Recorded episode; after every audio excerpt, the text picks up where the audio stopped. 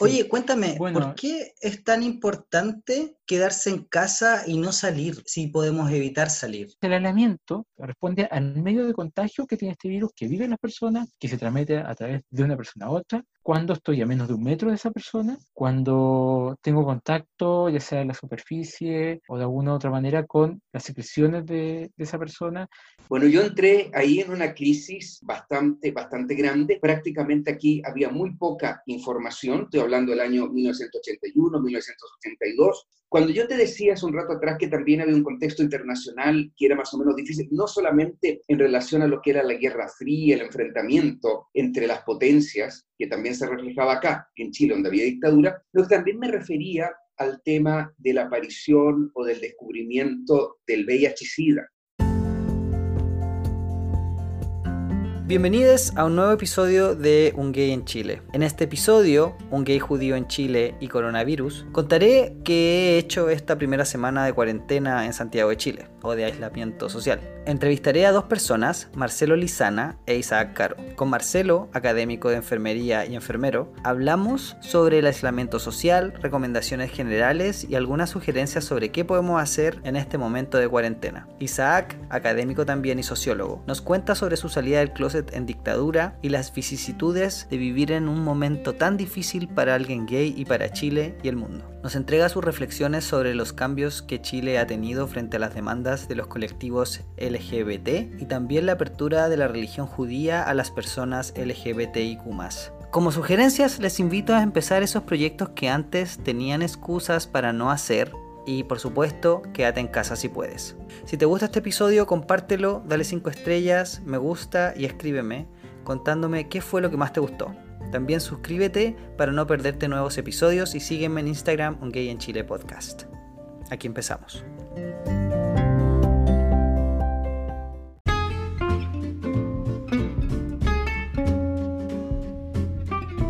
Advertencia. Las entrevistas fueron realizadas en distintos momentos, Isaac en enero y Marcelo el jueves pasado, 19 de marzo. Por lo tanto, la información sobre el COVID-19 está constantemente cambiando minuto a minuto, día a día, por lo que parte de esta información puede estar desactualizada.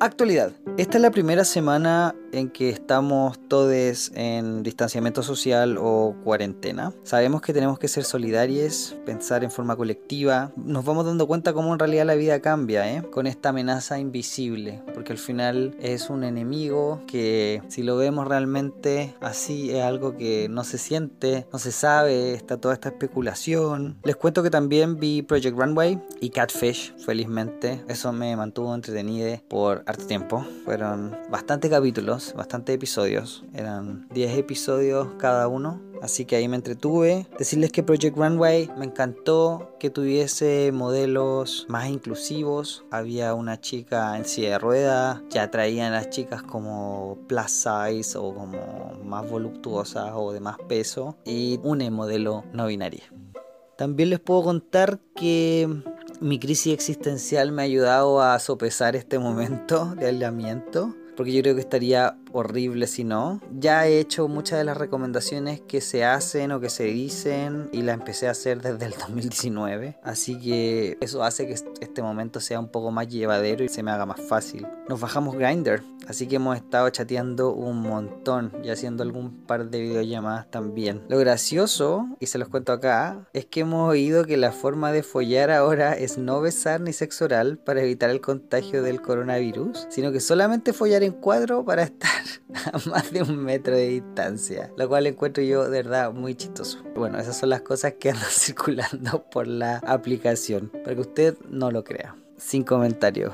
¿Qué más les cuento? Bueno, esto de estar con Javier 24/7 ha sido experiencia igual, porque yo creo que estábamos juntos harto tiempo cuando estábamos sin pega, pero yo creo que ahora es más todavía, porque uno no puede salir, uno disfruta de verdad las salidas a la feria, las salidas a comprar pan al supermercado, es como que wow, la sacada del perro. Eso sí que es algo que uno ha aprovechado y ha apreciado ahora con esto. Y bueno, y por último, para terminar con esta sección de esta semana, es decirles, ustedes quieren hacer alguna colaboración, ustedes tienen algún proyecto de querer participar, hacer algo conmigo, saben cómo contactarme, Instagram, un gay en Chile podcast, díganme si quieren participar en alguna entrevista, si quieren hacer algún live o alguna cosa así. Yo les prometo que esta semana voy a subir las cosas que prometí hacer cuando hice esa encuesta para celebrar. las mil reproducciones de Spotify, las fotos, el live o el streaming y la entrevista a un sexólogo. Para estar generando material y para que ustedes no se aburran y para que ustedes también sientan que estamos todos en la misma situación, para que no se sientan soles, para que sientan que estamos acompañados aunque estemos aquí a la distancia. Así que eso.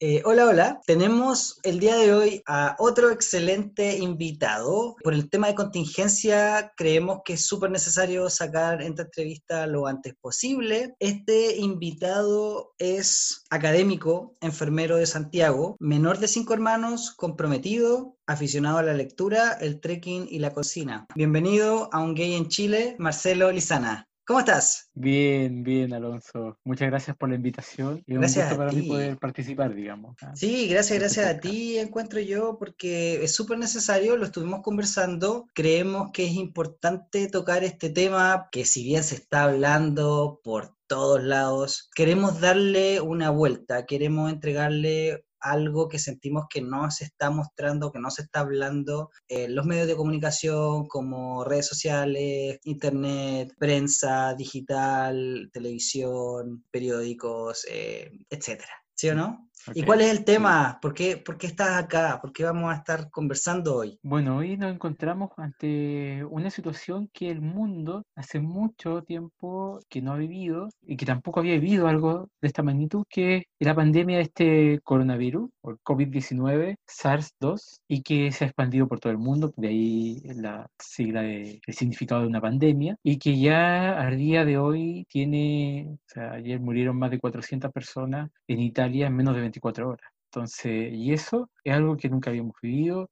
nunca habíamos visto en este mundo globalizado que se cerrase la frontera, que se prohibiesen, digamos, los ingresos y egresos de los países y todas las medidas que los gobiernos han ido tomando, es algo que en los últimos al menos 30 años, 50 años, nunca se había visto desde el punto de vista del manejo en epidemiología ni ante un brote de, de esta magnitud. Y la verdad es que cambia la forma en que estamos interactuando. De hecho, estamos haciendo esta entrevista, por supuesto, de manera online. Así que cuéntame, Marcelo, ¿cómo estás viviendo esta cuarentena? ¿Qué has estado haciendo? ¿Tu rutina sigue o ha cambiado mucho? Bueno, yo como académico, en la universidad que trabajo, se estableció justamente el- la forma de home office para algunos o teletrabajo y, y eso significa que estamos todos los académicos trabajando a distancia. Transformamos todas nuestras clases a modalidad online, lo cual nos ha significado igual bastante trabajo el, porque tiene un armado distinto, ¿cierto? Una clase presencial a una clase online. Eh, para algunos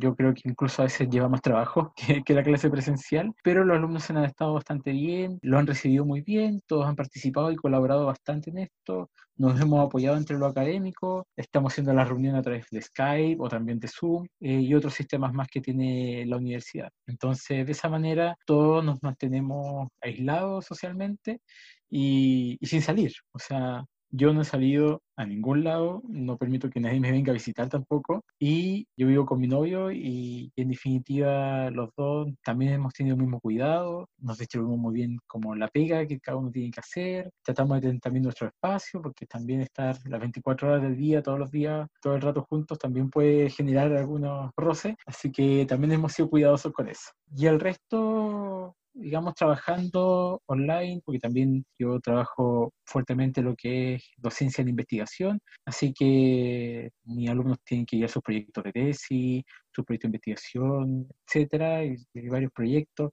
así que acompañando en ese, en ese proceso y también yo veo que ellos también están tomando las medidas de resguardo necesarias. Y algunos también están trabajando de, de voluntario en, algunos, en algunas partes, algunos vacunatorios, ayudando a alguna gente, etcétera.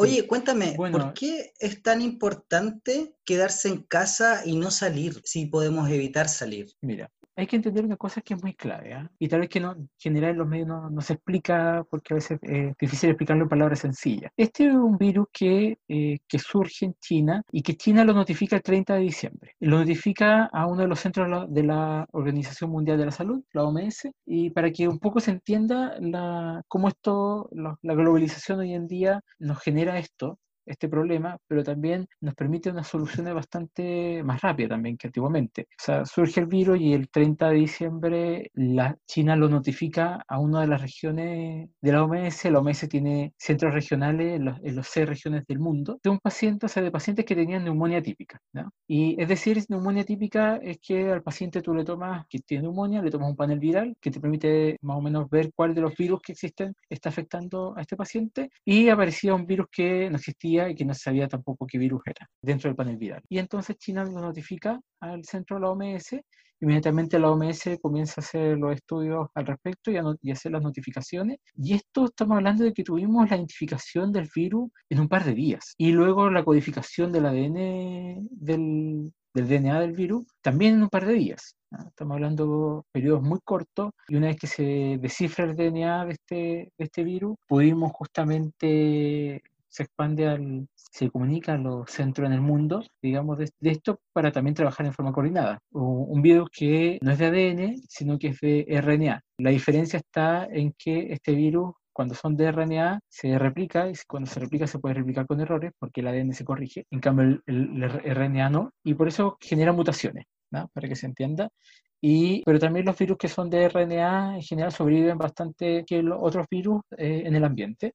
Y ahí se descubrió también que su estructura es de fosfolípido y por como su estructura es de fosfolípido en términos generales como si fuera una capa de grasa y por eso es que con cualquier tipo de detergente en, aplicado a la superficie este virus se elimina esa es la razón por la cual con cualquier, con cualquier producto que sea detergente se elimina de la superficie. No es, necesario que sea exclusivamente, si la persona no tiene alcohol en su casa para limpiar la superficie, lo puede hacer con cualquier otro detergente que tenga y lo va a poder limpiar igual. Y toda esa información la fuimos teniendo en un par de días. Si uno hace una comparación con el VIH, por ejemplo, el primer paciente de VIH fue detectado en el año 81 con los síntomas y desde que estuvimos, se tuvo los primeros pacientes con VIH hasta que se pudo identificar qué, qué virus era, pasaron tres años para poder recién establecer qué virus estaba afectando a las personas. Aquí, en este caso, fue un par de días. Y eso también habla de los avances que se ha tenido en materia de, salud y tecnología que nos permite tener eso. Y ya se están haciendo las primeras pruebas en humanos, tanto en China como en Estados Unidos, lo cual en tiempo récord. Ahora uno habla de que podría haber una vacuna, los expertos más o menos en tres meses, y uno dice, tanto tiempo. Si uno compara con otras enfermedades, eso es bastante poco tiempo en realidad. Lo que pasa es que en el tiempo actual, eh, como funciona el ritmo de la vida, tres meses es, harto. ¿Y cómo se expande este virus? Se expande a través de gotitas, ese es el nombre técnico, porque eh, cuando la persona estornuda o tose, surge, salen las partículas y estas partículas, por un peso de los micrones que tiene, el tamaño molecular que tiene, caen al suelo en menos de un metro. Y por eso es que de la distancia de un metro. Es porque estas partículas caen no llegan a más de un metro, no quedan en suspensión como sí sucede con otros virus. Y resulta que, eh, y por tanto, las superficies se contaminan con las secreciones de las personas. Los estudios hasta el minuto han demostrado justamente que las secreciones nasales son las que, donde hay mayor cantidad de virus. Por eso también es importante esa acotación. Entonces, el aislamiento responde a eso, responde al medio de contagio que tiene este virus que vive en las personas, que se transmite a través de una persona a otra, cuando estoy a menos de un metro de esa persona, cuando tengo contacto, ya sea en la superficie o de alguna otra manera, con las secreciones de, esa persona, y por eso es que el aislamiento social es hoy en día o llamado cuarentena, ¿cierto? Es uno de los medios más efectivos. De hecho, la cuarentena es algo que no es nuevo, ¿ah? es algo que se ocupa hace muchos años en temas de salud pública.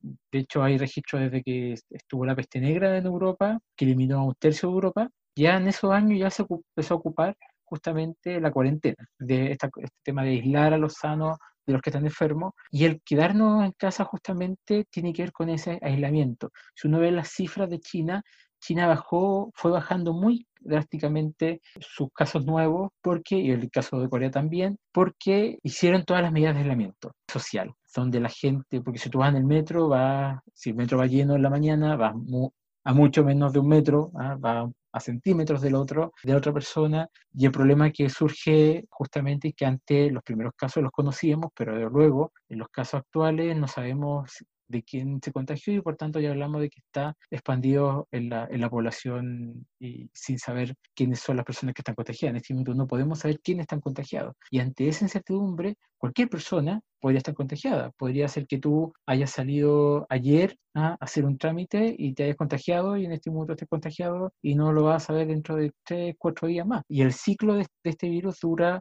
más o menos hasta 12 y hasta 14 días. De ahí que justamente se habla de ese plazo de 14 días, que tiene que ver con el plazo de vida desde que te contagias hasta que te sanas del virus, digamos. Y los pacientes que se han ido afectando mucho más ha sido después de los primeros 7 días. O sea, después de, de los primeros 7 días comienzan justamente temas de compromiso respiratorio. Ok, ok.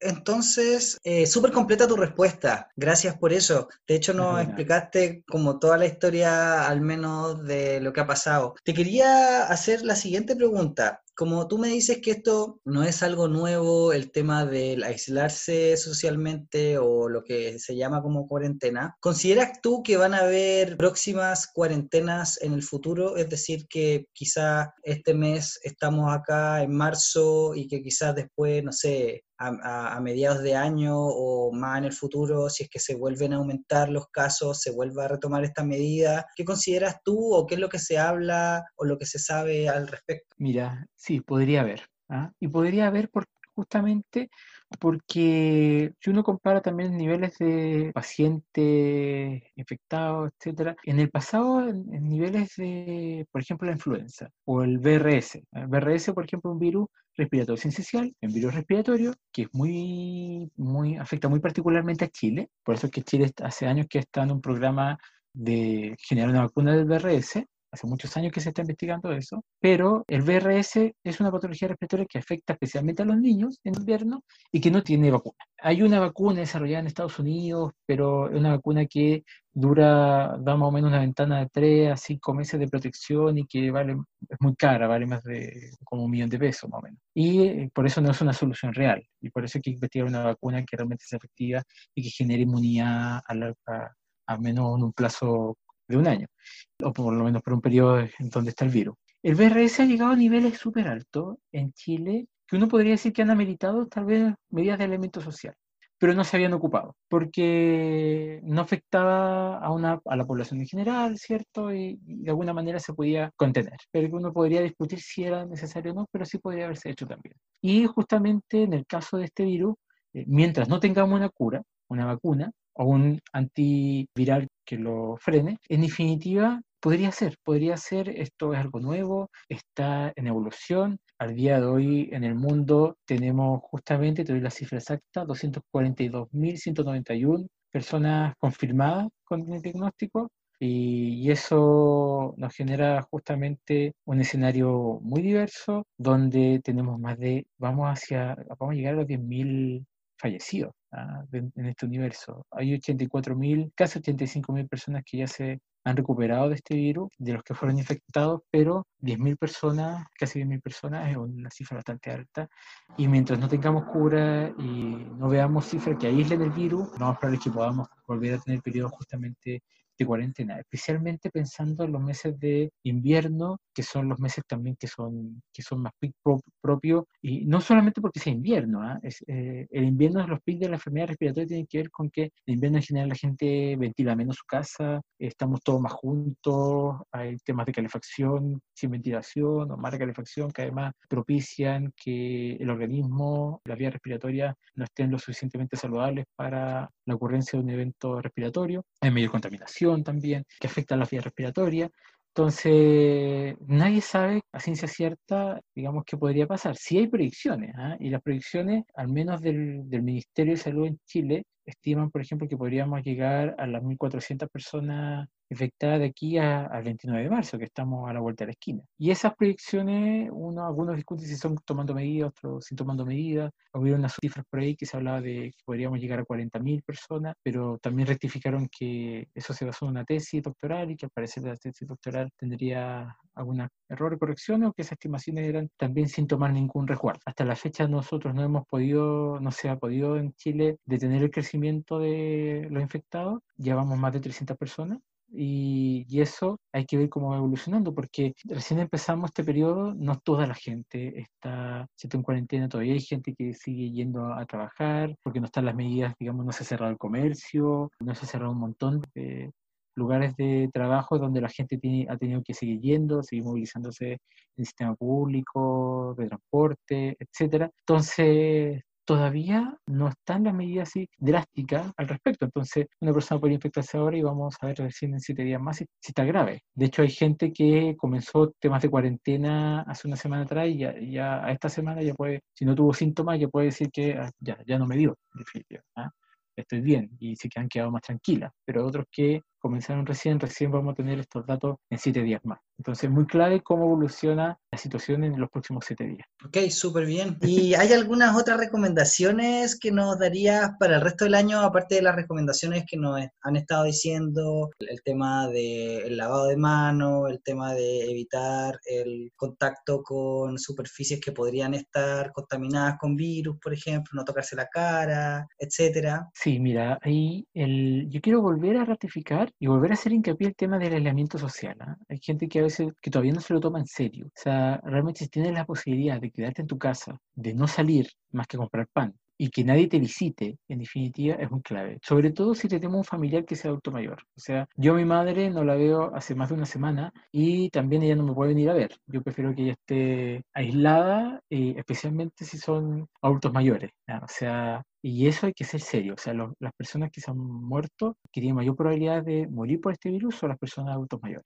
Y pacientes con patologías asociadas como diabetes, hipertensión cardiovascular y que además sean dañosos. Entonces, todo eso hoy en día hay que tomárselo en serio. He visto por ahí gente que ha ido a los gimnasios, que quiere salir a pasear o quiere ir a la playa, etcétera. Hay momentos para eso y este no es momento. Si esto requiere la solidaridad y conciencia de todos, ya sea cuidémonos entre todos. Yo yo me te cuido a ti no yéndote a visitar y yo me cuido, digamos, no dejando que tú me visites, digamos. Si tengo que ir a trabajar, que mucha gente todavía tiene que seguir yendo a trabajar, lamentablemente. En definitiva, si tengo que ir a trabajar con mi compañero de trabajo, tratar de cuidar que tengo metro de distancia, lavarme las manos, digamos, constantemente si estoy tocando superficie, no saludar de la mano a las personas, no saludar de beso, saludarse así hola, chao, de lejos, y uno le puede decir al otro, eh, eh, no te saludo porque me estoy cuidando y te estoy cuidando a ti. Eso realmente hay que tomárselo en serio. Pero tampoco caer en el pánico, porque cuando cae el pánico, surge como el instinto de supervivencia en las personas, comienzan a hacer cosas como irracionales, como estas cosas que hemos visto de ir al supermercado y tratar de comprárselo todo, como si el mundo se fuese a acabar. Ese tipo de cosas son irracionales y, es cuando surge el instinto de supervivencia. Eso como gran tema. El lavado de manos, el alcohol gel eh, es súper bueno, si no lavado de manos con jabón común y corriente, no es necesario que sea un jabón antiséptico ni especial, por lo que yo te explicaba de, cómo es la estructura del virus. Basta con un buen lavado de manos. Lavarse, o sea, si yo voy, salgo y, voy a estar en contacto fuera y no tengo alcohol gel, tratar de cuidar, ser muy consciente de no tocarme la cara, los ojos, la boca, la nariz, porque mis manos pueden estar contaminadas y las llevo directamente a la cara, a mi mucosa, ya sea a través de, los de los ojos, la nariz o la boca. Entonces ahí eso es lo que hay que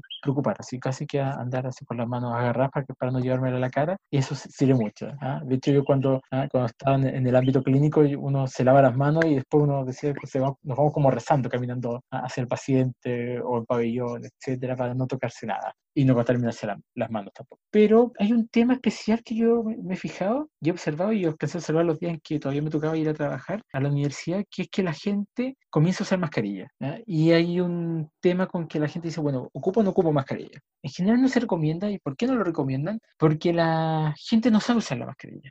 La mascarilla es, es un componente que ocupamos los, los enfermeros y otro personal de salud clínico durante la atención de pacientes porque recibimos muchos pacientes. Entonces, obviamente que alguien que hoy en día esté atendiendo pacientes está con mascarilla, pero también tiene una técnica de cómo se ocupa. Yo me puedo contaminar las manos con la mascarilla, yo con mis manos puedo contaminar la mascarilla, y si no la ocupo bien, es peor. Si ocupo, si yo, si yo promociono, cualquiera promociona la mascarilla como método de protección, va, sucede un fenómeno que es bien peligroso, que es que la gente comienza a usar mascarilla y se deja de cuidar, se deja de lavar las manos porque cree que la mascarilla es como una especie de campo de fuerza, que si lo tengo puesto no me va a pasar nada. Y resulta que yo he visto mascarillas puestas en la frente, en la pera, por todos lados y, y súper mal ocupada y, o mojada, o la tiene, y además esas mascarillas en general durando horas y nadie las cambia cada hora, eh, las personas, entonces, o la guardan y después la vuelven a ocupar.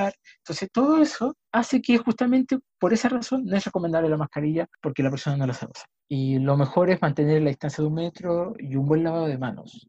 O sea, porque la distancia del metro, si, yo mantengo esa distancia, si la persona tose, no me va a llegar nada. Si me lavo las manos, no, yo no me voy a llevar nada. He visto gente que va en los autos y va así prácticamente disfrazada y va manejando con mascarilla. Oye, si usted va dentro del auto, no, realmente ahí no, no va a haber virus y usted no va con nadie. Así que en definitiva vaya sin mascarilla si va dentro del auto. ¿eh? gente que, se pone como a sanitizar los autos de ellos, lo importante es que uno sepa dónde estuvo las cosas. O sea, si es mi auto, yo sé que yo me subí, no subí a nadie más, ¿cierto? También hoy en día esto nos genera una cosa, una sensación de, de ser súper egoísta, porque como que no llevo a nadie, no saludo a nadie, eh, no, me, no comparto con nadie. Entonces, eso también es, es, algo que nos, que nos puede generar a veces un poco de ansiedad o sentirnos mal. Hoy en día, hoy día lo primero es cuidarse. La gente en general debe entender que estamos en este contexto. Vale, vale. Así que eh, lado de mano y el aislamiento. Súper. Oye, pero ¿tú consideras que esto hay como que mantenerlo durante el año o tú crees que que no, no sé, o sea, el tema de la mascarilla se entiende súper bien, el tema de, o sea, los hábitos de higiene, encuentro que también, pero ¿qué pasa con el tema del aislamiento? ¿Tú sientes que hay que tratar de igual como que mantenerlo en el tiempo? Es decir, voy a tratar de evitar, aunque nos digan, ok, ya pasó el periodo de cuarentena, volvemos entre comillas como a la normalidad, tratamos o seguimos evitando las aglomeraciones o tratar de estar como de evitar salir lo más, lo, o tiene sentido mi pregunta te, encuentro el sentido porque es muy normal que la gente se pregunte, bueno, ¿voy a tener que estar así cuánto tiempo? ¿Todos, los, todos estos meses? ¿Todo el año? Bueno, mientras no encontremos, no se encuentre una cura, la humanidad no encuentra una cura en definitiva y depende de los niveles que esto tenga, hay que tomar esta medida. Como te decía al inicio, es una situación que nunca antes se había vivido. Entonces no hay, cuando uno habla de los expertos también, hay que tener en cuenta que los expertos saben mucho de este tema, pero los expertos también, la gran mayoría no han vivido un tema así. Entonces también hay mucho estamos aprendiendo eh, de esto eh, y hay que estar muy atentos, los académicos estamos todos los días viendo los informes de las revistas científicas, ¿cierto? De Science o de Lancet, etcétera, de qué van, qué van surgiendo para estar al día con ello, se van haciendo nuevos descubrimientos, se están iniciando pruebas, así que mientras esto dure, lo principal es justamente el cuidarse, lamentablemente hay que hacerlo. El tema del aislamiento social también es un tema porque si yo estoy solo o en mi casa y, y no tengo nada que hacer y tengo todo el día en el mismo lugar, también genera mucha ansiedad. Yo he visto en las redes sociales, en Twitter y Instagram, que la gente publica memes y temas justamente con respecto a que llevo tantos días y, estoy así súper estresado eh, y otras cosas también más entretenidas, digamos, de otros memes. En definitiva, una forma de, manejar la ansiedad es mantenerse ocupado, generarse una rutina. O sea, ojalá además un horario, si uno tiene que trabajar desde la casa, tal vez no levantarse a las 7 de la mañana a trabajar, aunque dormir un poco más, pero para descansar bien, pero sí levantarse lo mejor. Si yo entro a trabajar a las 9 generalmente comienza mi rutina de trabajo, entonces me siento a las 9 a trabajar y, hago y planifico mi día. Planifico a lo mejor la semana como con objetivo y trabajo, eh, planifico rutinas de ejercicio, que sería mucho, ah, en, ejercicio estático, en, en, el lugar. Hay muchos tipos de ejercicios, uno puede buscar en YouTube, yo unas aplicaciones donde uno puede encontrar ejercicio para hacer en el lugar sin tener que salir de la casa también el cocinar algo rico. Eh, en este minuto también el tema de las redes sociales es un gran salvavidas. ¿ah? O sea, el mantenerse conectado con la gente es algo que también disminuye mucho la ansiedad. ¿ah? O sea, sentirse que estoy conectado con el otro, Instagram, Twitter, todas las redes sociales que yo puedo ocupar, eh, bienvenido sea si eso me mantiene ocupado. Tal vez no estar todo el día en eso, sino que establecer una rutina de varias, varias opciones durante el día ayuda bastante. También el dormir bien. Aquí comienzan también temas de ansiedad o de preocupación. Hay gente que se asusta mucho con esto, de sobremanera, y también es entendible. Un tema con el saneamiento del sueño. O sea, si va a dormir la persona, establecer rutinas para también antes de irse a dormir. Y hay cosas que en general siempre han estado como recomendación. O sea, no ver televisión o aparatos electrónicos media hora antes de la hora que tengo pensado dormir, no tener grandes distractores en la habitación, ocupar los espacios. ¿ah? Aunque, aunque tenga espacio pequeño, tener un espacio donde voy a trabajar, un rinconcito al menos donde voy a trabajar, el otro rinconcito yo voy a leer o distraerme, porque si hago todo en el mismo lugar, también el cerebro procesa que, que ese es su lugar para hacer todo. En cambio, si yo dejo, por ejemplo, mi habitación como lugar solo para dormir, cuando yo me vaya a acostar, mi cerebro ya se predispone porque está habituado a que ese lugar es un lugar donde yo duermo. De ahí se explica, por ejemplo, algo muy sencillo, que es que cuando uno va a otra parte fuera de su casa y en general tiene la costumbre de hacer de todo en la pieza, y va a otro lugar donde en, la pieza va solamente a dormir, a veces uno siente que duerme mucho mejor, tiene que ver con eso, con esa predisposición a, a dormir. Súper, súper. Oye, me han hecho esta pregunta, bueno, sí, me estoy descartando acá. ¿Qué pasa con las personas que están, por ejemplo, solteras o las personas que están buscando, por ejemplo, el amor? ¿Cómo lo van a hacer en este momento? ¿Se van a tener que aguantar simplemente? ¿Van a tener que irse a lo virtual, van a tener que empezar a, a pololear virtualmente. Sí, tú lo has dicho, pololear virtualmente. ¿ah? Ok, vamos a ponerlo en términos bonitos, porque en realidad van a tener que hacer el sexo por teléfono, webcam, lamentablemente. ocupar, ocupar todas, todas las medidas virtuales que existan, a menos que hayan quedado aislados juntos. Ok. Si se quedan aislados juntos, o ambos en cuarentena juntos, ¿ah? en definitiva se, se, puede, pero ahí también hay que tener un, un, factor clave. Distinto si yo me quedo en aislamiento social por precaución y no he tenido ningún síntoma dentro de, los primeros días de, de, aislamiento, a si alguno de ellos, como pareja, uno miembro de la pareja tuvo un contacto con alguien que, que es sospechoso porque tiene síntomas, ahí el otro se tiene que aislar dentro de la casa. ¿ya? Eso también es clave. O sea, si tengo un familiar, vivo en familia o, o, con mi pareja, si mi pareja está sospechoso, o sea, yo realmente, realmente tengo que mantener un metro de distancia con él, tengo que cuidar todo lo que él toca, ojalá que tenga una pieza solo, o duerma aparte, o duerma a un metro de distancia, y hacer eh, la cuarentena en el lugar. Y eso también hay que ser súper precavido, porque esto se transmite a través de los fluidos corporales. Eso es, una realidad. Si bien la evidencia que tenemos hasta el minuto, porque esto la evidencia está surgiendo, porque es algo nuevo, eh, la evidencia que hasta el minuto establece que la mayor cantidad de virus está en las secreciones mucosas, digamos, a nivel de la nariz y de la garganta, ¿no? Eh, a nivel de la faringe. Pero, pero en definitiva, los otros fluidos corporales sí también se han encontrado. Así que en, menor proporción, pero hay. Por tanto, si yo mantengo relaciones sexuales eh, con alguien que podría tener el virus, me lo puede contagiar. y aquí uno podría decir, bueno, pero si ocupo condón, no me lo voy a transmitir. El tema es que están los fluidos corporales y se transmite a través de gotitas. Por tanto, y en, en, toda relación sexual en general uno está a menos de un metro, por tanto, lo más probable es que me lo contagie. ¿ah? Y eso hay que, hay que tener esa precaución. Si yo no sé dónde estuvo el otro, y con qué personas anduvo o, estuvo en un lugar que podría ser que se haya contagiado, debo ser precavido. Y el resto, lamentablemente, lo virtual podría compensar la situación, digamos, pero, no hay mucho más que hacer, lamentablemente. O sea, en definitiva, hay que tener paciencia, hay que tratar de ser imaginative, creative y eso, responsable también. ¿Sí o no? Oye, ¿hay alguna otra recomendación que nos darías en especial a las comunidades LGBTIQ? Mira, ahí, bueno, aparte del tema sexual, que tú decías y las otras recomendaciones que ya hemos hablado, el tema de, de que si mucho a lo mejor a veces viven solos, se independizan con su pareja, es manejar la ansiedad.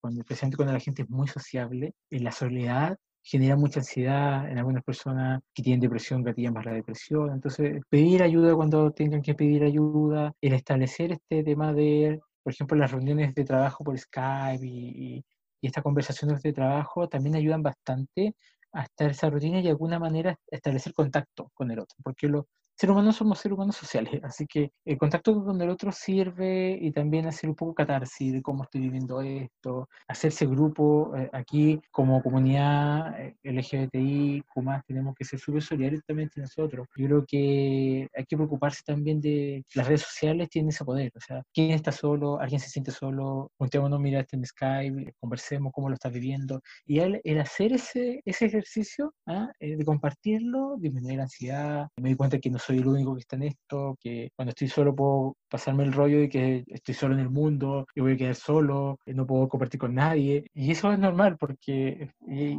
y hay unos que somos más rollentos que otros también con esas cosas.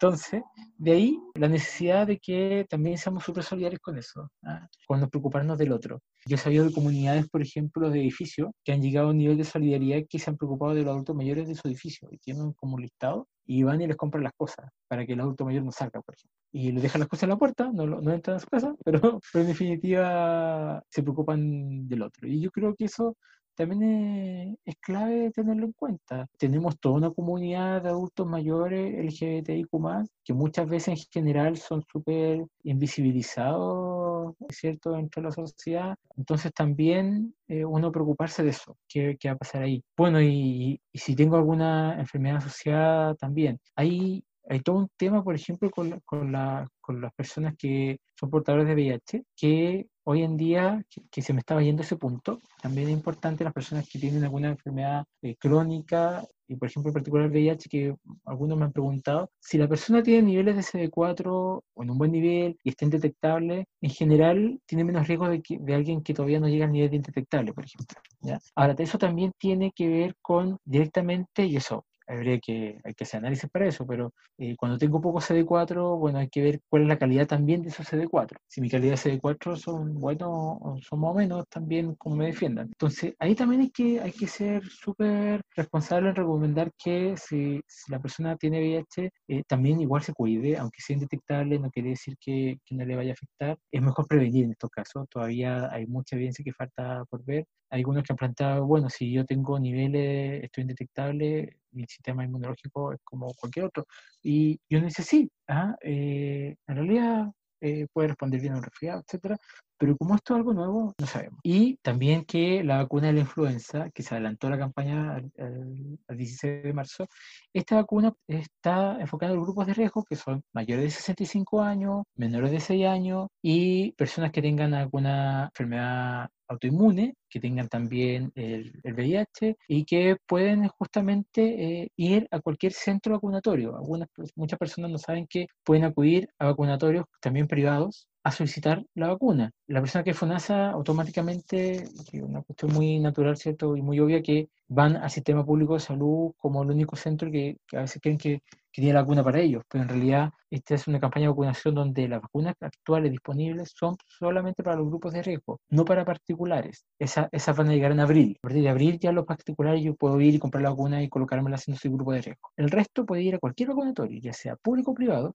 y en ninguno tiene que pagar, porque justamente si está dentro del grupo de riesgo, que es que el detalle está en el MinSal, por ejemplo, pueden buscar si está dentro de ese grupo de riesgo, porque es un listado más o menos largo, pueden ir y eh, decir que están de este grupo de riesgo, de tal grupo, y que en definitiva vienen por la vacuna y se las van a colocar gratis, digamos. Ok, súper, súper bien. Muy completa la información que nos has dado el día de hoy. Oye, ¿hay algo de nada? ¿Hay algo que se te haya quedado en el tintero o algo que quieras recalcar o algo que sientes que no se conversó? No, fíjate, es que yo creo que vimos, pudimos ver todos los temas. No sé si tú tienes, tú tienes alguna pregunta más al, al respecto, digamos. Yo creo que las preguntas que tengo se van a ir respondiendo con el tiempo, que tienen que ver con el tema de lo que hablabas tú de una cura o una vacuna o el caso de que muchas personas se contagien y generen el anticuerpo y luego se cree la barrera, cosa de que, no sé, ya no sea tan peligroso el virus y que podamos volver, entre comillas, a la normalidad. Y también quizás las otras cosas que tienen que ver con los cambios que van a suceder en esta ciudad que está en cuarentena y en el resto del mundo, que si es tan cierto de que quizás la epidemia o la pandemia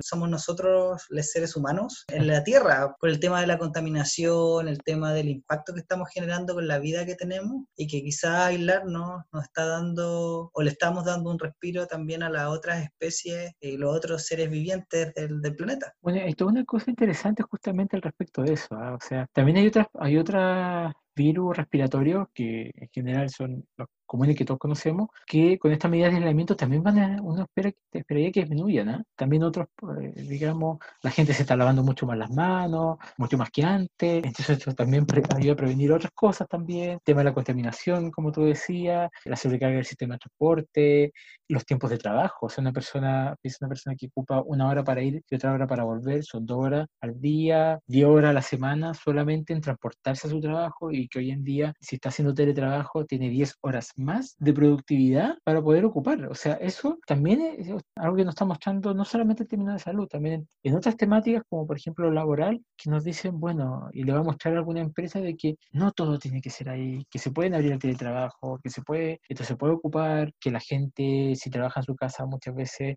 le facilita mucho más la vida. Yo siempre pienso, por ejemplo, cuando se suspenden las clases, que fue la mejor medida que se pudo haber tomado, esa que una medida que vino desde los alcaldes, ¿cierto? Y de ahí hubo una presión, eso fue evidente, todos lo vimos, el, suspender justamente las, las clases fue una súper buena medida porque esta es población flotante, que viene de otras regiones, de otras zonas de Santiago a estudiar a otras zonas, eh, se encuentra con niños de otras zonas de Santiago y después vuelven a su casa expandiendo todo lo que hayan compartido. Entonces, en definitiva, el poder haber eh, suspendido la clase es una súper buena medida. Pero siempre uno piensa, bueno, ¿qué pasa con esta sociedad, y, aquí eh, es un tema también que tiene que ver con el análisis de cómo funciona la sociedad, que, ok, yo soy, por ejemplo, una madre soltera y que tiene que trabajar y no tiene dónde dejar su hijo más que el colegio, no tiene nadie que se lo cuide, ¿qué es lo que hace?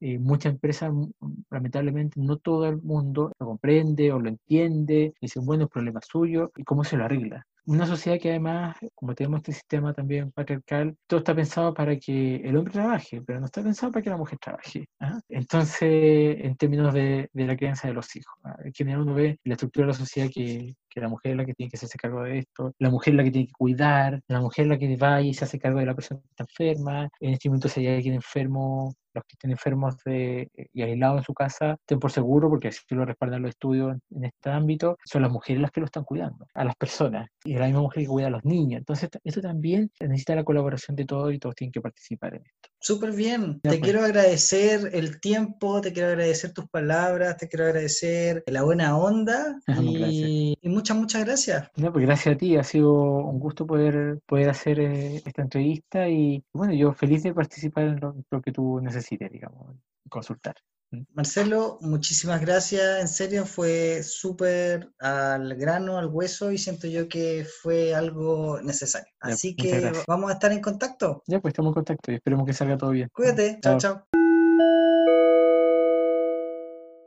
Les tenemos una excelente invitada el día de hoy. Él es Isaac, es chileno de Santiago, sociólogo judío y gay. Bienvenido a Un Gay en Chile, Isaac. Hola Alonso, ¿qué tal? ¿Cómo estás? Muy bien, gracias. ¿Y tú cómo estás hoy día? Bien también, con un poco de calor acá en Santiago, pero todo bien. Ok, genial. Isaac, nos vamos de lleno, nos vamos de lleno al tema. Entonces, la primera pregunta, la razón por la cual te invité es porque tú tienes una historia muy bonita, o eso creo yo, eso considero, una historia de vida muy linda. Gracias.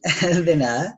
Y me gustaría que nos contaras y nos compartieras esa historia de cómo fue para ti salir del closet cuando lo hiciste. Bueno, de partida, danos un poquito de contexto. Cuando tú estabas en tu juventud, ¿dónde estabas? ¿En qué época era? Cuéntanos un poquito. Bueno, a mí me tocó vivir eh, prácticamente todo el periodo de la dictadura cuando era joven. También me tocó estudiar sociología en ese periodo. De hecho, toda la carrera de sociología la estudié durante el periodo de la dictadura, lo cual fue bastante complicado porque no había libros, muchos de los libros lo habían sacado, estaban censurados, incluso algunos habían sido quemados, y por lo tanto era un contexto que era bastante complicado, un contexto general bastante, bastante complicado. Me recuerdo incluso que yo tenía un poncho y cuando me colocaba el poncho era típico que salía a la calle y los carabineros o los pacos, como le llamábamos entonces, me pidieran el documento, me pidieran el carnet de identidad. Eso era prácticamente bastante, bastante habitual. Y naturalmente vivir eh, la homosexualidad, asumir el hecho de ser gay en este contexto nacional y también en un contexto internacional al cual me voy a referir en un rato más, también complicado, fue una situación muy especial. En primer lugar, prácticamente el concepto de gay era un concepto que no se utilizaba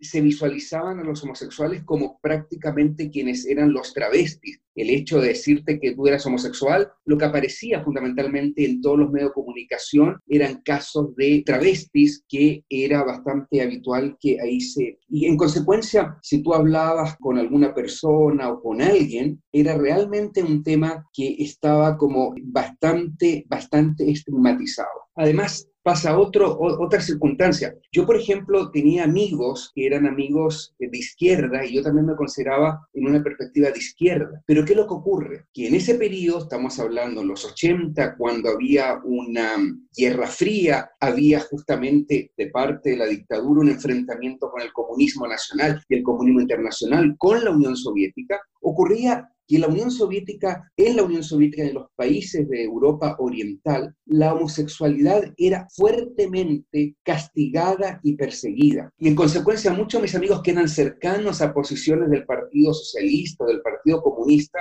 eran bastante homófobos. Por lo tanto, para mí era una situación bien complicada en ese sentido. Te iba a preguntar que, ¿cómo hacías para entonces poder moverte en ese círculo que tú sabías que era homófobo? Sí, ahí voy. O sea, finalmente lo que ocurrió es que empecé a acercarme más a algunos amigos que eran un poco más abiertos en esta temática y decidí ir a un psiquiatra, decidí hacer una, una terapia psiquiátrica. Primero fui a un primer psiquiatra que tuve que esperarlo más o menos como dos horas, me hizo esperar, y luego me dijo lo siguiente, me, recuerdo perfectamente, me dijo, estas son las ventajas de ser hetero y estas son las desventajas de ser homo. Piensa tú que prefieres ser y en seis meses más me traes la respuesta. Bueno, yo entré ahí en una crisis eh, bastante, bastante grande. Prácticamente aquí había muy poca información, estoy hablando del año 1981, 1982, y no fui más a ese psiquiatra. Y luego, a través de una amiga, me conseguí el nombre de otro psiquiatra, quien fue una persona que tenía muchos conocimientos, que fue una persona que tenía un carácter muy abierto, con respecto a las temáticas de sexualidad en general y homosexual en particular, y lo que hice fue una terapia que duró seis meses. Y durante ese periodo de la terapia se trató que yo adquiriera seguridad, seguridad en general en, en los diferentes ámbitos de la vida y posteriormente seguridad también en el tema sexual y en el tema homosexual. Cuando yo te decía hace un rato atrás que también había un contexto internacional que era más o menos difícil, no solamente en relación a lo que era la Guerra Fría, el enfrentamiento entre las potencias, que también se reflejaba acá, en Chile, donde había dictadura, sino que también me refería al tema de la aparición o del descubrimiento del VIH-Sida. Y por lo tanto eh, existía una fuerte estigmatización de todo lo que era homosexual y todo lo que era la actividad homosexual. Eso llegó también acá y naturalmente que venía fundamentalmente eh, incorporado de los Estados Unidos. Eso hacía también más difícil el hecho de asumir el hecho de ser gay en ese contexto nacional de dictadura, en este contexto internacional del SIDA en donde incluso en ese periodo se hablaba del cáncer gay o del cáncer rosa. Por lo tanto, el tema de la terapia psiquiátrica fue un tema como bastante, bastante profundo. Eso finalmente me llevó a tomar una decisión, la decisión de asumirme como homosexual, de asumirme como gay, y enseguida lo que hice fue contarle a mi familia y contarle a mis amigos. Mis amigos, ninguno de ellos entendió, ya, por lo tanto, la relación con ellos se terminó. A uno de ellos le interesaba saber si yo era pasivo o activo. Al otro le interesaba saber, me preguntaba cuándo me iba a hacer el cambio de sexo. Otra, una amiga, temía que yo me iba a quedar con su novio. Por lo tanto, fueron reacciones sumamente desagradables, pero como yo ya había adquirido la seguridad, realmente no me importaba el rechazo y en consecuencia yo ya estaba dispuesto para terminar esas relaciones que si yo las veo ahora mirado desde aquí hacia atrás, eran relaciones que de alguna manera eran bastante tóxicas en ese sentido. Isaac, antes de que vayas a hablar de tu familia, que eso es, yo creo que también un tema para alargarte, ¿cómo sopesaste o, o qué hiciste para cambiar esas amistades? Porque le cuentas a tus amigos que me imagino que son los más cercanos o son las personas más cercanas a ti que te dieron la confianza para hacerlo y no te apoyaron. ¿Qué pasa con tu círculo de amistades? ¿Qué hiciste? Mira, sí, dos cosas. Primero, me empecé a dar cuenta que había otros, este era como un grupo de amigos del barrio, un círculo de amigos, y me di cuenta que había otros amigos que estaban fuera de ese círculo y amigas en particular que empecé a conocer, que empecé a cultivar esas amistades, por una parte, y por otra parte, eh, fue un periodo en que empecé a descubrir el mundo gay.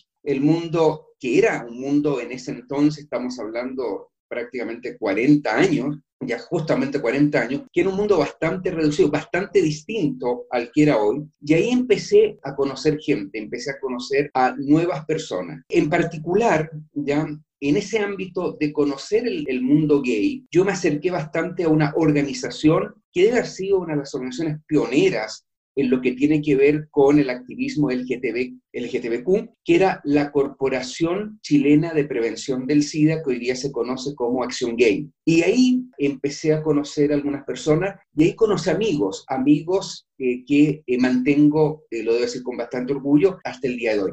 Por lo tanto, en relación a lo que tú preguntas, bueno, ahí eso equilibró un poco la pérdida de estos otros amigos que ya habían pasado claramente a otra, a otra etapa, ya otro periodo. O sea, tú siempre estuviste cerca de las organizaciones y el activismo, quizás no siempre, pero, te llevó, te llevó la vida a acercarte a estos grupos. Sí, sí, yo te diría que sí. Desde que asumí el hecho de ser gay, el 82, en 1983, enseguida, no enseguida, quizás a los dos años, ya me acerqué a estas organizaciones, en particular a esta organización que en ese entonces además era sumamente importante por lo que yo te señalaba hace un rato atrás, porque era el periodo más álgido del conocimiento del SIDA y con una fuerte estigmatización y discriminación hacia el colectivo gay. Isaac, Isaac, y respecto a tu familia, ¿cómo fue el salir del closet en esa época tan compleja, tan complicada con tu familia, con tus personas? Sí. Bueno, Sí, mira, a ver, acá en el caso de mis hermanos, mi hermano que era menor que yo, lo aceptó. Ya lo aceptó de, de, una, del principio, y me dijo que bueno, que en realidad él me conocía y que sabía que yo, siendo gay o no siendo gay, iba a seguir siendo la misma, la misma persona. Tuvo una posición muy, muy, muy abierta. Y en ese entonces mi hermano tenía unos cinco años, tenía justo 18 años, mi hermano. Mi hermana nunca lo aceptó hasta el día de hoy.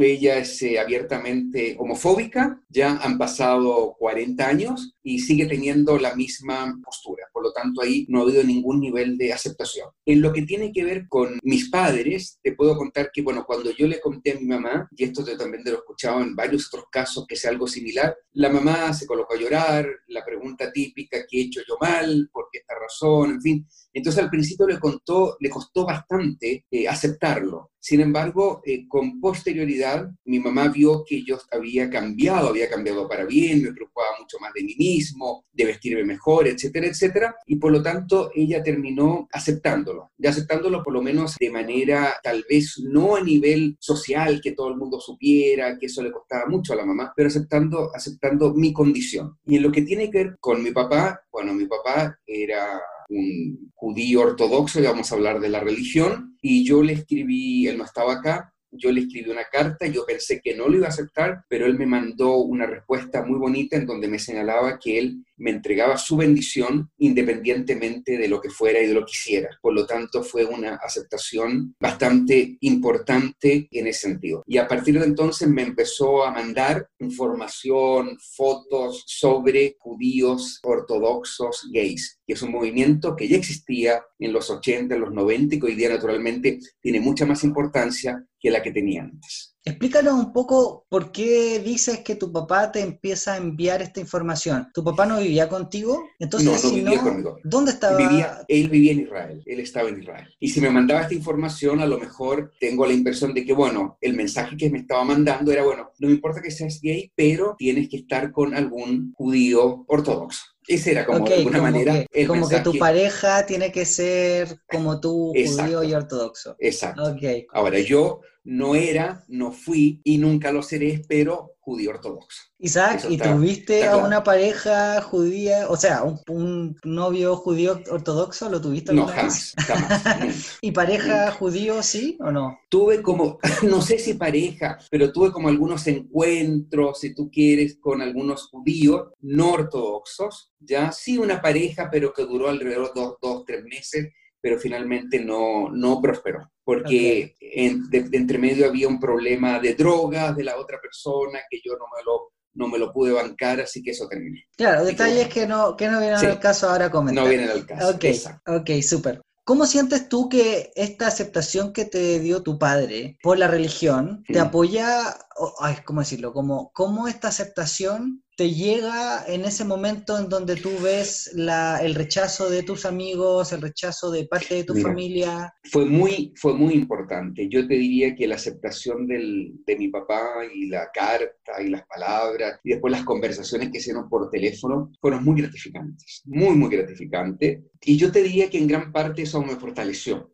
me fortaleció a mí en cuanto a mi identidad, me, fortaleció en cuanto a mis creencias y también me abrió una ventana de mayor coexistencia en ese periodo que posteriormente naturalmente hoy en día es mucho más importante entre la identidad gay y la identidad judía. De alguna manera eso me hizo ver que incluso desde la ortodoxia judía había sectores que tenían un reconocimiento hacia los gays. Y naturalmente que eso fue algo eh, bastante eh, importante y que posteriormente también me permitió un poco incluso ir estudiando esta relación entre lo gay y entre lo judío. Y justamente ahí empezar a darme cuenta cómo en el judaísmo existen distintas tendencias o distintas vertientes religiosas que tienen una perspectiva bastante diferente de lo que representa la homosexualidad, en particular la homosexualidad masculina. En general hay también un judaísmo que es un judaísmo no religioso, un judaísmo bastante laico, un judaísmo secular, y ese judaísmo yo te diría que no tiene ningún problema en términos generales con el tema de la homosexualidad. Es más, Israel, y yo lo he dicho varias veces, Tel Aviv en particular, es la capital gay del Medio Oriente y de todo el Asia. En el desfile del orgullo gay hay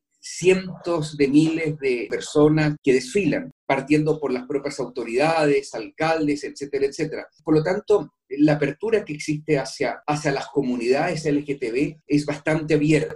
Y es el rechazo proviene más bien del judaísmo más ortodoxo, que es un judaísmo fundamentalmente que lo que trata es de tener una visión de la homosexualidad en base fundamentalmente a lo que es la Torah, y por lo tanto se habla del judaísmo, del, más que de la condición homosexual, del acto homosexual, de la acción homosexual como, como una abominación, según estaría establecido en el Levítico. Esa es una de las corrientes del judaísmo religioso. Pero hay otras dos corrientes que tienen visiones distintas. Muy brevemente, el judaísmo conservador, que es un judaísmo que se ha abierto bastante a la aceptación de las personas LGTB, aunque en definitiva va a depender de cada comunidad. Es el rabino de cada comunidad, de cada comunidad conservadora quien va a definir si se acepta o no. Pero la tendencia es una aceptación. En algunas eh, eh, sinagogas conservadoras de Argentina y de Brasil, los rabinos han realizado incluso ceremonias del mismo sexo. Y la tercera gran corriente es la del judaísmo, judaísmo reformista,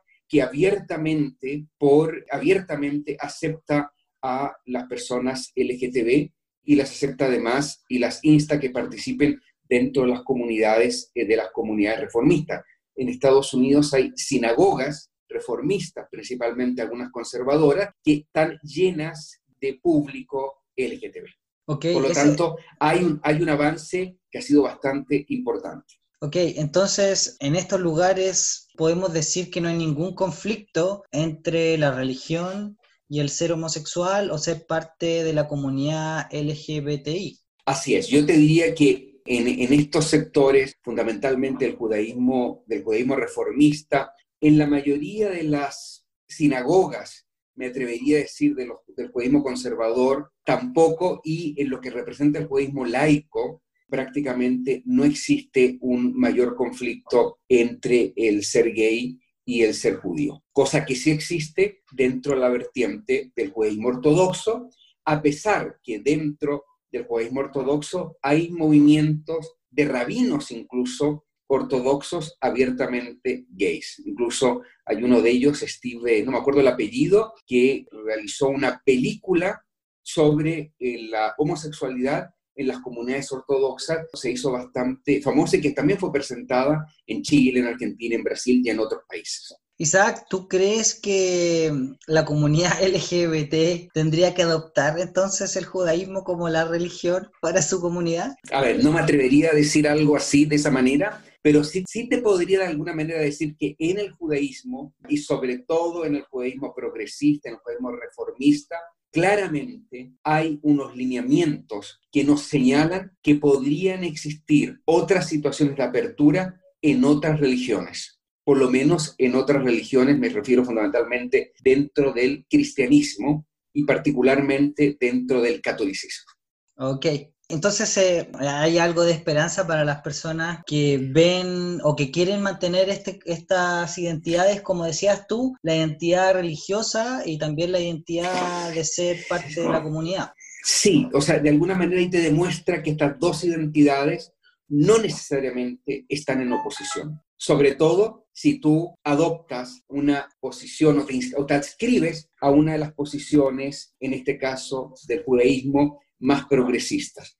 Yo tengo la impresión que las distintas religiones van a ir encaminadas también hacia posturas cada vez más progresistas en relación a temas no solamente que tienen que ver con el colectivo LGTB, sino que también que tienen que ver con los temas, por ejemplo, la importancia y la igualdad de la mujer, que es también otro tema fundamental en, el tema religioso. Claro, como... Temas de feminismo, nuevas masculinidades, etcétera, etcétera. Algo súper interesante que me imagino muchas personas están interesadas en saber. Isaac, quiero cambiarte un poquito el tema. Yo sé que cuando tú saliste del closet era una época muy complicada, como dijiste tú, a nivel mundial. En el caso de Chile particular, también muy complejo. Y hoy día estamos en el año 2020 o 2020. Sí las cosas han cambiado. ¿Qué tanto sientes tú que ha cambiado la situación tuya personal y, lo que puedes observar en el general de la población?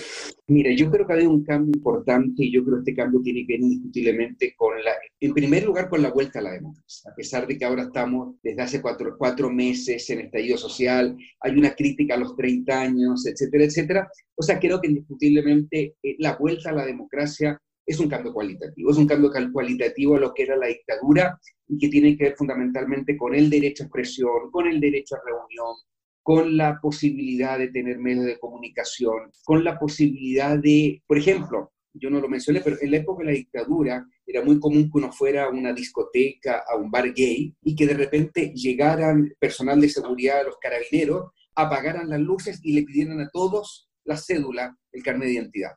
O sea, a mí me tocó además en la época de la dictadura que a mí me tomaron preso de un bar, de un bar gay, llegaron los carabineros, dijeron todos ustedes están emparejados y bueno, y con la famosa detención por sospecha me llevaron me tuvieron, no sé, la, creo que en la primera comisaría, alrededor de ocho o nueve horas detenido. Indiscutiblemente que con, con eh, la vuelta a la democracia y a pesar de las violaciones que hemos visto por parte de agentes del Estado, por parte de la policía, que muchos de ustedes muy conoces tú también. O sea, creo que indiscutiblemente que hay un cambio cualitativo y eso es fundamental. En el ámbito gay se nota también porque hay, primero que hay nuevos locales, hay una vida gay, pero también se nota a nivel cultural porque hay un cambio eh, importante y sobre todo en los jóvenes independientemente de si son heteros, si son homos, si son bi, aquí hay, aquí hay una mayor aceptación con respecto a la homosexualidad, a la bisexualidad, al lesbianismo, eh, eh, a las personas trans. O sea, creo que eso viene en gran medida por un cambio cultural que se ha dado en, muchos países y que Chile no es la excepción. Y antes de terminar este punto, yo me recuerdo mucho cuando estaba acá la dictadura y cuando en el, o sea, para que tú veas de, alguna manera cómo yo visualizo este cambio cualitativo, cualitativo entre dictadura y democracia.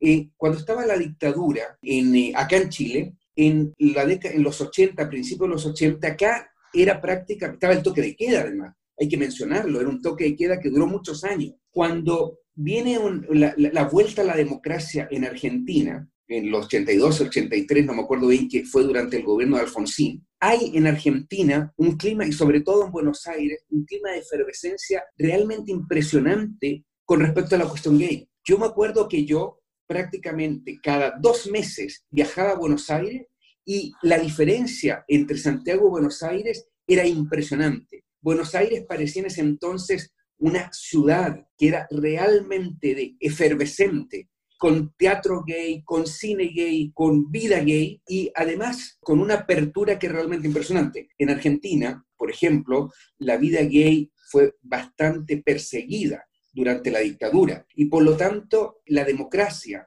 durante el gobierno Alfonsín realmente implicó un clima de efervescencia que era, era sumamente importante y que a mí me tocó vivir me tocó vivir y hoy en día te lo puedo decir que ha sido uno de los periodos como más, más hermosos que puedo, que puedo recordar.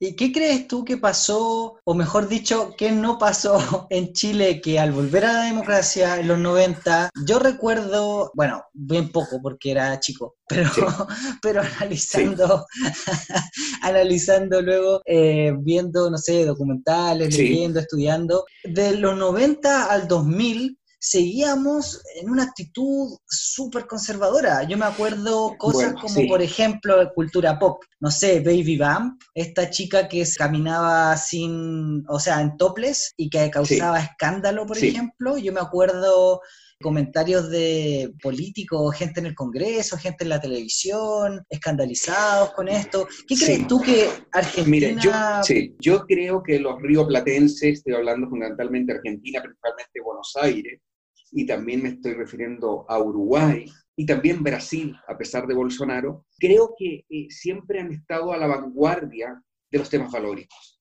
Eh, es cosa que tú veas en los 90, en los 90 ni siquiera había divorcio, en los 90 estaba todavía la ley de la sodomía, que no me acuerdo qué año fue que se, se terminó. Entonces, si bien es cierto, vuelve la democracia, acá el proceso el proceso de apertura en estos temas valóricos hasta el día de hoy. Ha sido un proceso sumamente lento. Argentina ya lleva varios años con el matrimonio igualitario. Uruguay ya lleva varios años con el matrimonio igualitario. En Uruguay es legal la marihuana. O sea, tú te das cuenta cómo en América Latina, Argentina eh, y Uruguay, y también Brasil, creo yo, están a la vanguardia de los temas, de los temas valóricos, cosa que en Chile se ha dado más eh, un, mayor conservadurismo. ¿Por qué? Yo creo que porque la impresión mía es porque acá, a diferencia de lo que pasó en Argentina, Uruguay es un caso aparte en este, en este sentido, porque acá la Iglesia Católica tuvo un rol muy importante en combatir las violaciones a los derechos humanos. Y por lo tanto la Iglesia Católica se transforma en un actor relevante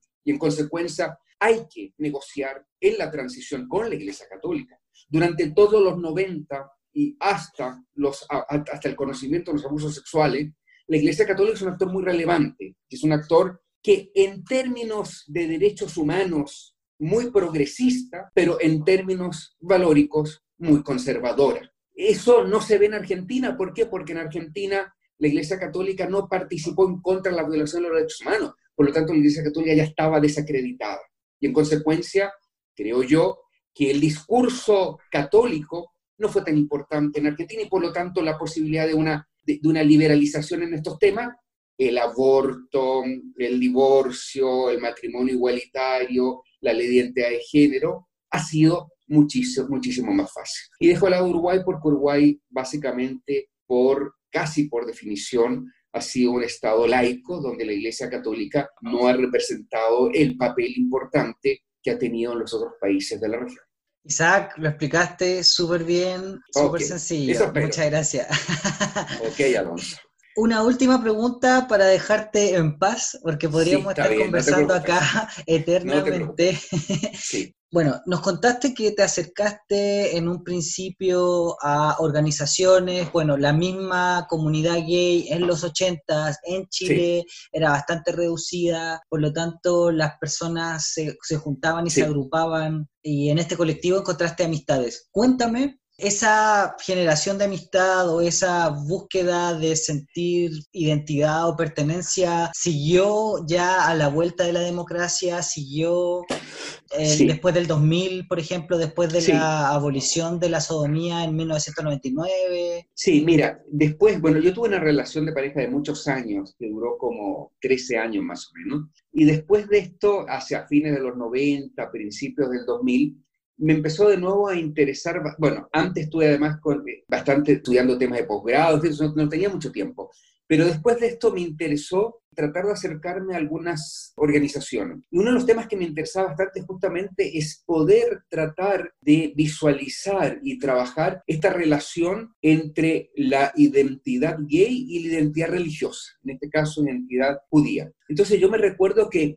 por ahí por el año 2011, 2012 o 2013, yo no me acuerdo, me acerqué a una comisión que existía que era Comisión de Cultura y Religión. Y después, alrededor de hace como cinco años atrás, el 2015, volví y volví a, tratar de, incorporarme. Y bueno, ahí me incorporé a una, a una de las comisiones que existía y empecé a trabajar en algunas, en algunas temáticas que me llamaban la atención, con lo cual también me recordé mucho lo que había sido eh, este involucramiento mío en la década de los 80, que si bien en la década de los 80 era un contexto muy distinto, ya hoy en día se daba de alguna manera en un ámbito, como te decía hace un rato atrás, de mayor apertura, de mayor libertad, de mayor conocimiento, en definitiva, de lo que son los derechos LGTB, tanto en el caso de Chile, en el caso de la región, como a nivel, a nivel mundial. Y por lo tanto, em, esta militancia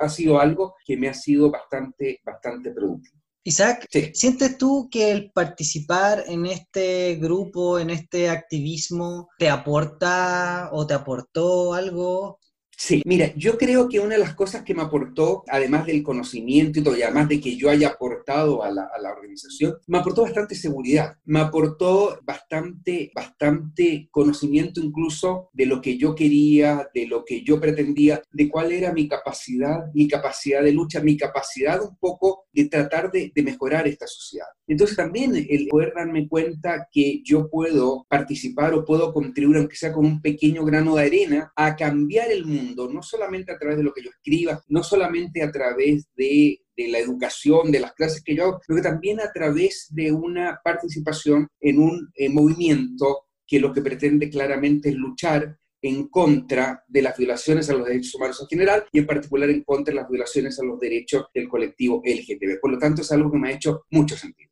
Genial, Isaac. ¿Hay algo que se nos quedó en el tintero? ¿Hay algo que te gustaría agregar? ¿Hay algo que le gustaría decirle a nuestros oyentes?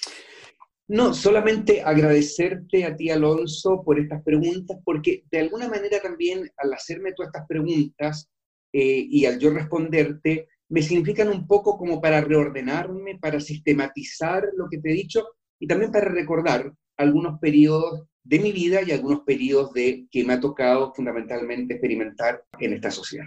Así que te agradezco. Isaac, el agradecido soy yo. Muchas gracias por tu tiempo, por tus palabras y por haber querido compartir tu historia con nosotros. Espero ustedes hayan disfrutado estas palabras tanto como yo. Les quiero contar que si ustedes se quieren contactar con Isaac, lo pueden hacer. Isaac, ¿dónde te podemos contactar? Yo te pasé ahí que hay un Twitter que tengo. El Twitter de Isaac es Iscarog, I-S-C-A-R-O-G. Ok, entonces te podemos contactar en Twitter. Sí. Y, y eso es todo, Isaac. Muchísimas gracias. Gracias a ti, Alonso. Eso, estamos hablando. Chao, chao. Listo. Chao.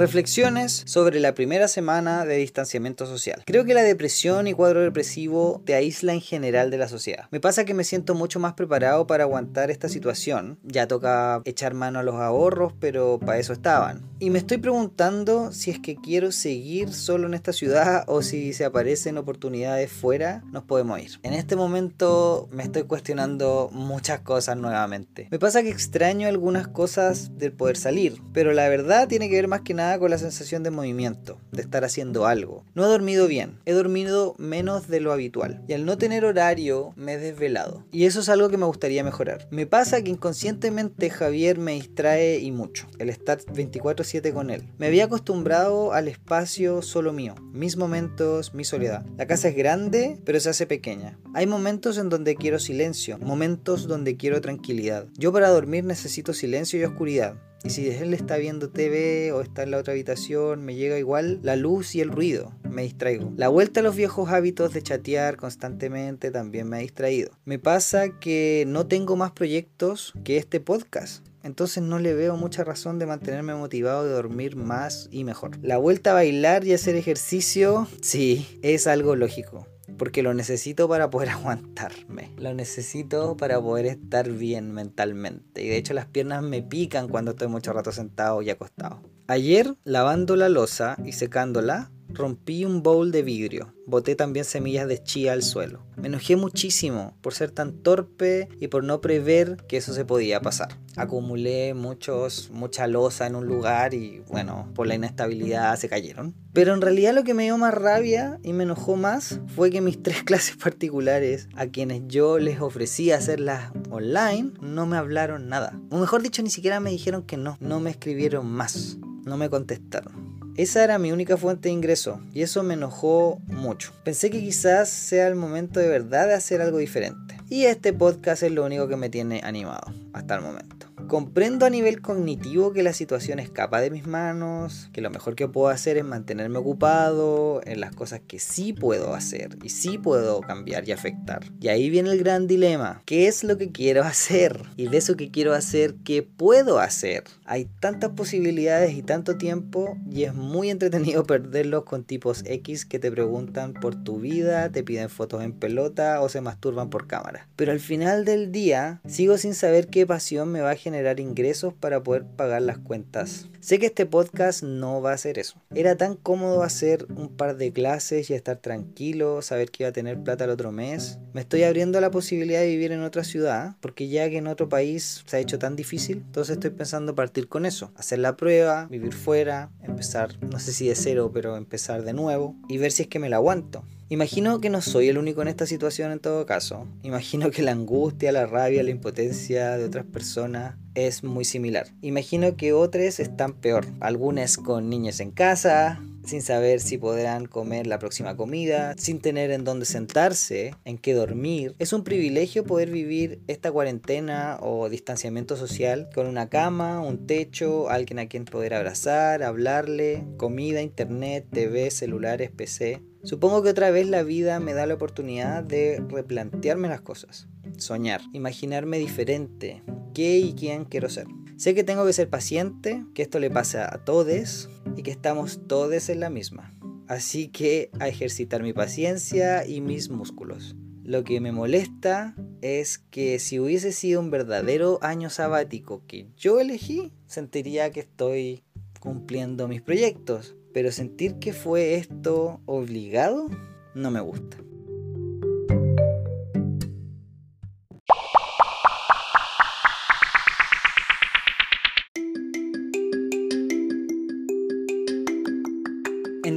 Sugerencias, ahora más que nunca siento que es el momento para hacer todas esas cosas que siempre pospusiste por no tener tiempo, porque no ibas a poder terminar todos esos proyectos que quisiste hacer y aún no te atreves a empezar reordenar muebles, seleccionar tu ropa, pintar la pieza o alguna muralla, em, hacer una pintura, empezar a tejer, aprender idiomas, etc. Quizás aprender y estudiar ese curso online gratis que no encontrabas el tiempo para hacer, ni las ganas. Quizás querías empezar a aprender a bailar salsa o aprender twerk o voguing. Este es tu momento de ir a YouTube, empezar a ver todos esos tutoriales que no has visto por la falta de tiempo. ¿Cuántas veces dejaste de conectarte con tus pensamientos y sentimientos y dijiste no tengo tiempo para pensar, estoy ocupado, estoy ocupada estoy ocupada. Tengo que trabajar, tengo que terminar este informe, tengo tanto que hacer, las niñas, etc. La rutina. ¿Por qué no empiezas a meditar? Empieza a escucharte, a rememorar, a recordar por qué estás aquí. ¿Qué ha pasado en tu vida? ¿Estás contente? ¿Feliz en donde estás? Estos momentos de crisis harán que estemos mucho más melancólicos, más pensativos, más ansiosos de lo normal. Pero es normal. Aprovecha estos momentos para hacerte una auditoría interna. Eso sería una súper buena idea. ¿Querías tener ese cuerpo de modelo de ropa interior? Lo más probable es que no lo tendrás. Pero qué rico se siente sudar al ejercitarte, al moverte. Ahora cuando no puedes o no debes salir, es cuando más ganas te dan. Por eso es que debes moverte. Cánsate. Piensa en esos hámsters o ratas de laboratorio corriendo en esta ruedita. Necesitamos botar las energías. Necesitamos transformar esa energía en endorfina y no dejemos de reflexionar. ¿Qué queremos de nuestra vida? ¿Qué hemos hecho para conseguir las cosas que queremos? ¿Qué nos gustaría cambiar? ¿Podemos hacerlo? ¿A quién no hemos visto por la lejanía y la falta de tiempo? ¿Por qué no llamar a esa persona y hacer un FaceTime o videollamada? No cuesta nada. Y por último, no olvidar que la cuarentena o el aislamiento o distanciamiento social para nosotros es mucho más cómodo que para quienes no tienen un techo o una comida asegurada o el confort de un hogar. Ya me imagino tener que pasar la cuarentena donde mis papás. Mal. Ahí yo me voy al hoyo. Depresión de una. Cuiden su salud física y mental, porque siempre pensamos en la salud diferenciada, física y mental, pero no lo están, es solo una. Así que sé responsable, pide ayuda si te sientes sobrepasade, aprovecha este tiempo para conectarte con esas personas que quieres y lo mejor, mejor, mejor, no pierdas la oportunidad de conectarte contigo mismo, con quien más necesita de ti, de tu amor y comprensión. Tú.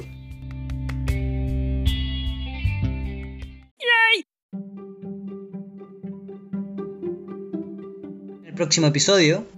¿Cómo así? Por ejemplo, mi mamá, yo me acuerdo cuando chico, se me daba vuelta la mano y mi mamá me pegaba en la mano como, ¡ay, la manito! Y yo, ah, como expresión "Ah". de género Claro, no más femenina. heteronormada. Claro, se- tenía que ser como el hombre masculino hegemónico, ¿no? Eh, ¿Y sentiste que tuviste que trabajarlo? Sí, ¿Sentiste que algo que sí, tuviste que conscientemente trabajar? Yo, mira, y esta es una reflexión que yo tuve ahora después de salir del closet, que me empecé a acordar de estas pequeñas cuestiones que fueron marcando como mi, Wow. mi masculinidad, ¿no? No sé, po, yo me acuerdo en séptimo, en octavo, una vez un loco me dijo hueco.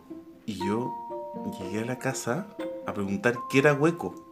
No tenía idea que era hueco.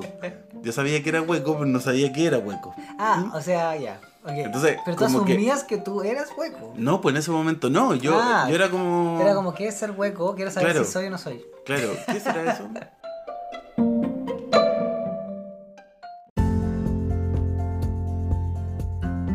Y este ha sido el episodio de hoy. Bueno, ¿qué les pareció? Puedes dejarme tus comentarios en mi Instagram, un gay en Chile podcast. Y si te gustó este episodio, compártelo, deja las 5 estrellas, suscríbete para que no te pierdas ningún nuevo episodio. Soy Alonso Poblete, la voz y cuerpa detrás de un gay en Chile podcast. Gracias por escuchar. Besos, abrazos, chao chao.